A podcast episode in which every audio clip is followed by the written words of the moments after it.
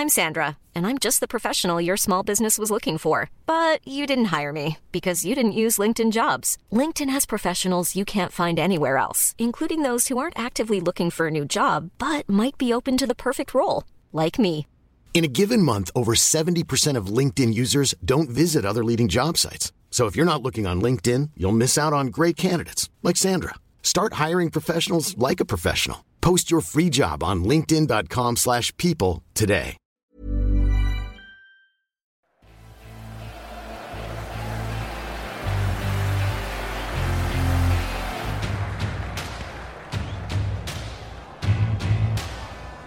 Le Saviez Foot. Les petites histoires du football. Le jour où un joueur demande à être remplacé pour arriver à l'heure à un concert des. La musique est un fidèle compagnon du footballeur. Lors des longues heures de voyage, lors des mises au vert en arrivant au stade ou même dans les vestiaires, les joueurs vivent au rythme des percussions.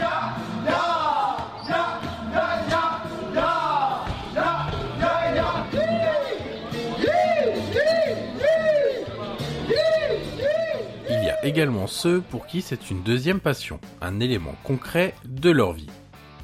Parmi eux, l'italo-argentin Pablo Daniel Osvaldo. Peut-être pas le plus connu, mais assurément l'un des personnages les plus atypiques du ballon rond. Né à Lanús en 1986, l'attaquant argentin n'aura pas connu une carrière de footballeur très linéaire.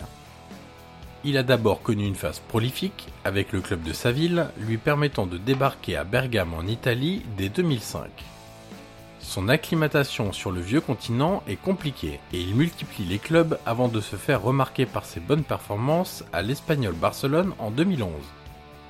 Il est alors transféré à l'AS Roma pour 17 millions d'euros et en repart deux ans plus tard pour Southampton en Angleterre. C'est lors de son passage à la Roma, dans la cité éternelle, qu'il connaît sa meilleure période. Il inscrit même 27 buts en deux saisons, mais son comportement agace. Jugé peu professionnel et arrogant, il est pris en grippe par de nombreux supporters et finit par fatiguer ses dirigeants.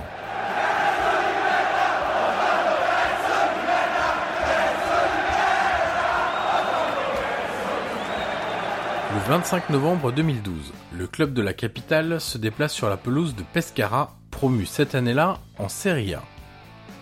Osvaldo est titularisé à la pointe de l'attaque aux côtés de Mattia Destro et Francesco Totti. Le club mène rapidement 1-0 grâce à un but inscrit dès la 5 minute et gère tranquillement son match. À la 87e minute, Osvaldo demande le changement. Il est remplacé et file directement au vestiaire. L'idée de l'Italo-Argentin est simple. Une douche express et une exfiltration rapide du Stadio Adriatico. Le joueur est particulièrement pressé. Un avion privé l'attend, direction Londres. Le joueur a en effet pris un billet pour assister au concert des Rolling Stones dans la capitale anglaise. Mais rien ne va vraiment se passer comme prévu. Osvaldo est d'abord rattrapé dans le vestiaire par un membre du club. Il lui indique qu'il a été tiré au sort pour un contrôle antidopage.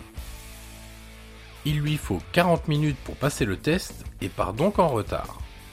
Mais ce n'est pas fini, comme il le raconte dans une interview au magazine sportif argentin El Gráfico quelques années plus tard. Pendant le vol, le pilote me dit qu'on doit atterrir à Gatwick, à l'autre bout de Londres. Je saute ensuite dans un taxi et lui demande de prendre tous les risques contre beaucoup d'argent.